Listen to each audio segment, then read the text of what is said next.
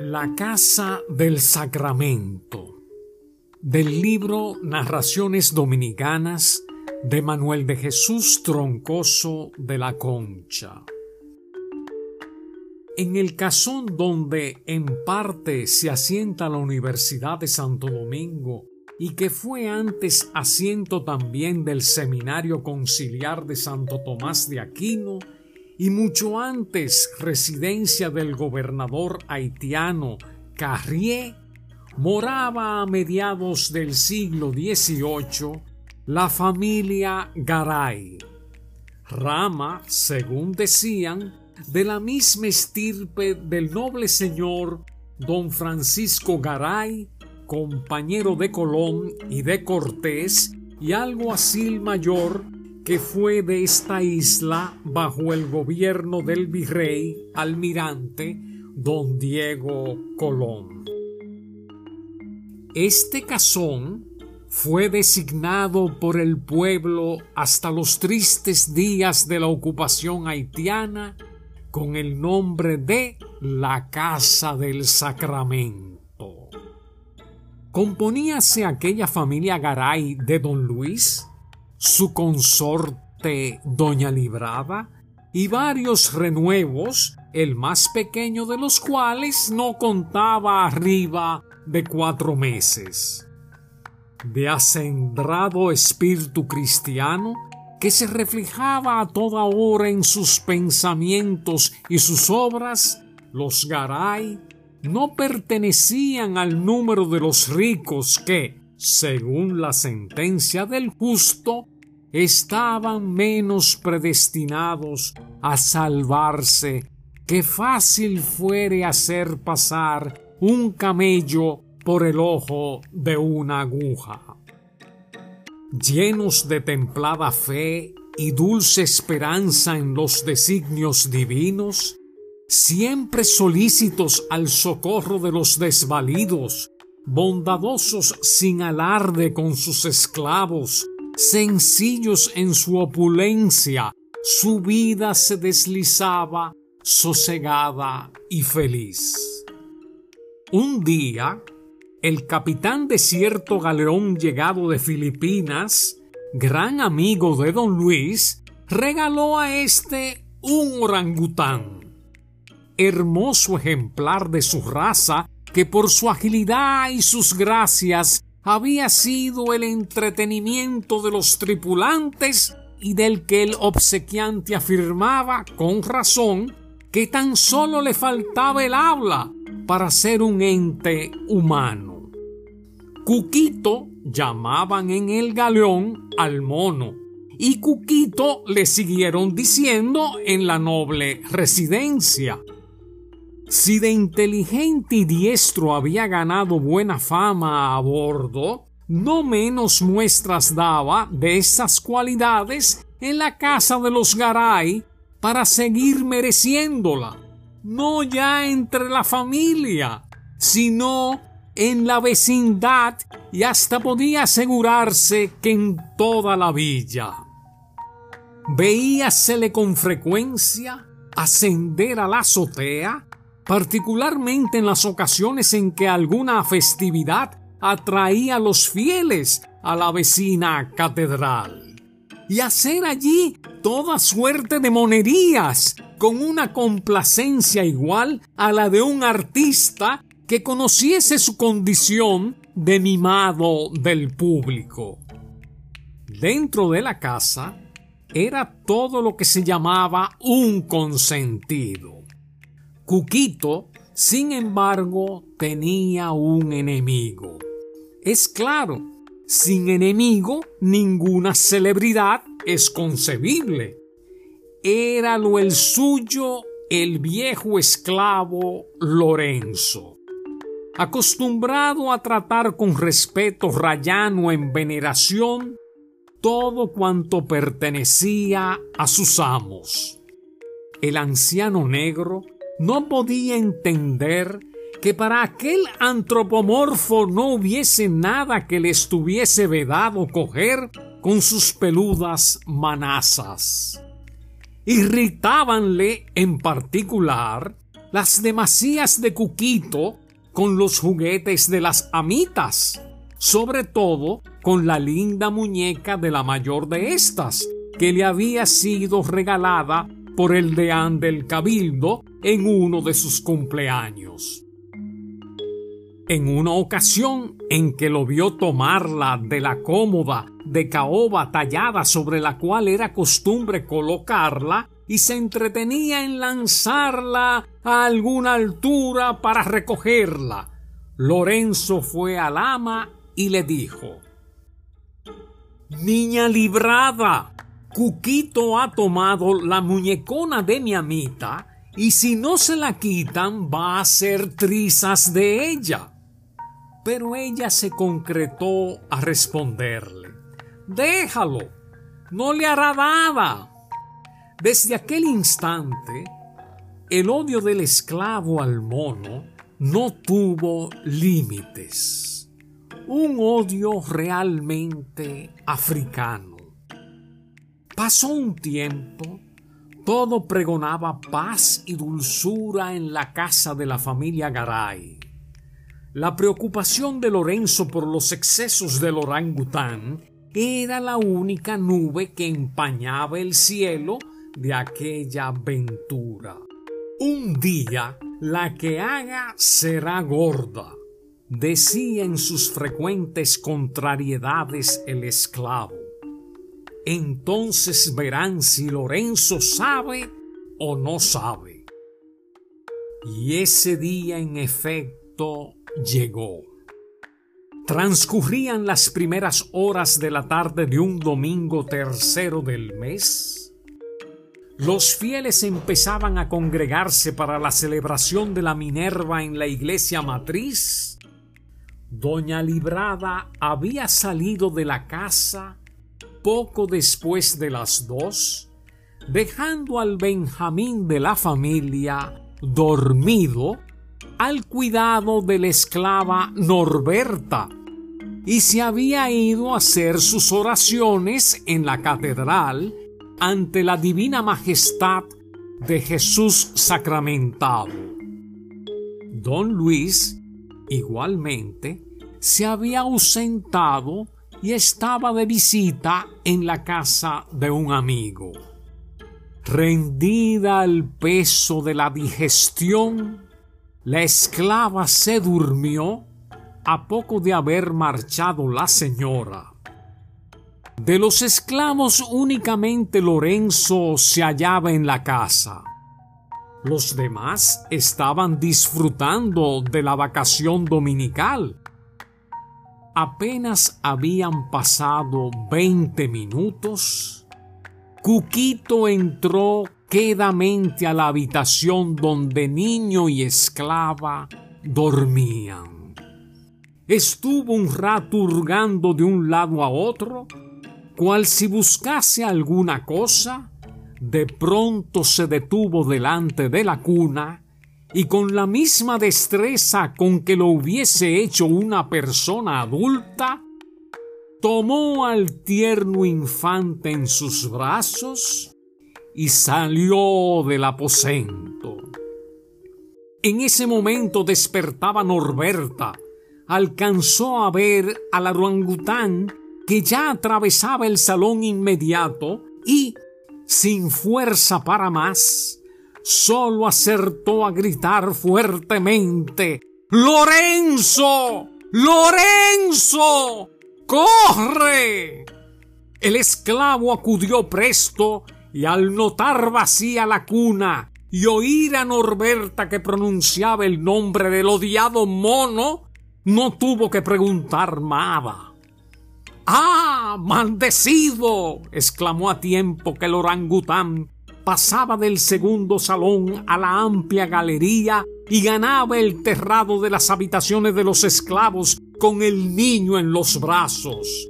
Verle Lorenzo y abalanzarse sobre Cuquito fue obra de un fugaz instante. El mono, sin embargo, no estaba dispuesto a dejarse alcanzar por su enemigo, ni tampoco a soltar su presa, y oprimiendo contra su pecho al niño con la mano diestra delantera, escaló empleando las otras tres el próximo terrado y enseguida el último a donde ya el viejo esclavo era imposible seguirle. Haciendo un ademán de rabiosa impotencia, Lorenzo se detuvo en el segundo terrado, pareció reflexionar un rato y en tanto que la esclava Norberta se revolcaba en el suelo, acometida de un frenesí violento, él bajó las escaleras con la rapidez que sus años le permitían y se dirigió a la metropolitana, donde doña Librada oraba. En el altar mayor, la divina Eucaristía mostraba su albur esplendente sobre el viril entre los rayos de oro de la custodia, las luces de los cirios y las macetas de rosas blancas y rojas. Lívida la faz, tembloroso el cuerpo, Lorenzo se aproximó a la señora, arrodillada en su reclinatorio, y con voz entrecortada por la emoción y por el esfuerzo superior a su edad que acababa de realizar, le dijo, Niña librada, venga pronto su merced. Cuquito ha cogido la criatura y la ha llevado al techo. En el primer momento, doña Librada quedó inmóvil. El choque producido en su espíritu por la terrible noticia que le acababa de traer el esclavo había sido tan fuerte que había paralizado todo su ser. Venga, venga, niña librada, volvió a exclamar Lorenzo con la ansiedad pintada en el rostro. Tal vez a su merced la atienda. Doña Librada se incorporó, como si repentinamente hubiese recobrado las fuerzas. Corrió hacia la plazuela situada al sur de la iglesia, frente a la cual por el levante se alza la antigua casa de los Garay. Detrás de ella se lanzaron hacia afuera las personas que estaban en el templo y las cuales por la actitud de la noble dama habían comprendido que algo muy grave debía sucederle. El espectáculo que ante su vista se presentó fue horrible. Cuquito corría de un extremo a otro de la azotea, sujetando con las manos delanteras al niño el llanto de éste se oía desde la plazuela. ¡Cuquito! ¡Cuquito! gritó la desolada madre. ¡Baja! Mas el mono, creyendo tal parecía al menos que aquella gente había acudido allí para presenciar sus piruetas, no solo no bajó, sino que aproximándose al borde de la azotea, hizo un movimiento como de si fuese a arrojar desde lo alto al pequeñuelo. ¡Santísimo Sacramento! clamó la angustiada señora, el rostro bañado por las lágrimas, prosternándose en el suelo y abriendo en cruz los brazos. ¡Salva a mi hijo! ¡Ofrezcote esta casa, divino sacramento! En ese instante llegaba don Luis, quien, atraído por la aterradora nueva, había abandonado atropelladamente la visita que hacía. ¡Óyela, Señor Dios!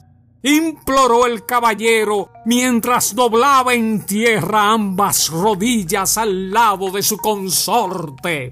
¡Óyela, Señor! Repitió clamorosamente alzando los ojos al cielo la consternada muchedumbre que impotente contemplaba la tremenda escena. Pasó un rato, el orangután se había detenido en sus correrías sobre el techo y después desapareció lentamente en dirección a la parte opuesta del terrado y durante varios minutos se le dejó de ver. Todos los corazones palpitaban con violencia. Aquello era ya demasiado para que una madre pudiese resistirlo, y doña Librada cayó de bruces desmayada. El cielo, empero, había oído la ardiente plegaria de doña Librada. El mono había descendido por el lado de la casa en que el cuerpo principal de ésta y la galería se unían y penetrando en la misma habitación donde dormía el niño en el momento de raptarlo, le colocó en la cuna. Así, cuando el caballero Garay, ayudado de Lorenzo, y otros llegaban al pie de la escalera, conduciendo el cuerpo inánime de la señora, la esclava Norberta apareció en lo alto con aquel en los brazos, agarrándolo frenéticamente en actitud de quien se hallaba dispuesto a sacrificar la vida antes de dejárselo quitar de nuevo. Bendecido y alabado sea el santísimo sacramento del altar, profirió don Luis. Llevada a su alcoba doña Librada y llamando el físico de la familia para prestarle sus auxilios, Lorenzo se apartó del grupo, fuese primero al salón que mira al patio interior y de ahí se dirigió resueltamente al cuarto de armas del caballero en el fondo de la galería. A la vista del arcabuz, que bajo una panoplia de aceros toledanos simulaba un largo brazo extendido para servir de soporte a las espadas, una sonrisa diabólica contrajo su rostro. Descolgó el arma y apoyando en la mano de siniestra la barquilla, la cargó. Por la primera vez en su vida se permitía un exceso de esa naturaleza. El atrevido simio, una vez realizada su fechoría, se había ido a refugiar a uno de los rincones del último patio entre las ramas de un corpulento níspero del Perú, que era el sitio de su predilección. Lorenzo sabía esto y allí se encaminó. Bajando por la escalera trasera en donde la galería terminaba y daba acceso al suelo, a poco el hombre y el mono se encontraban de frente, Rápido como el rayo, Lorenzo apuntó y disparó. Cuquito, certeramente arcabuceado, dio un salto y cayó muerto. La bendita estaba satisfecha. Que en él se ensuelva, murmuró el esclavo y volvió al interior de la casa. Al día siguiente, en acto público y solemne, don Luis y doña Librada, ya restablecida, cumplieron la promesa que habían hecho al Santísimo Sacramento. Y de ahí porque, según creían y afirmaban nuestros abuelos, el bienamado fue el legítimo dueño de aquella casa hasta que andando los tiempos, plugo a los invasores de Occidente desviarla de tan noble y altísimo destino.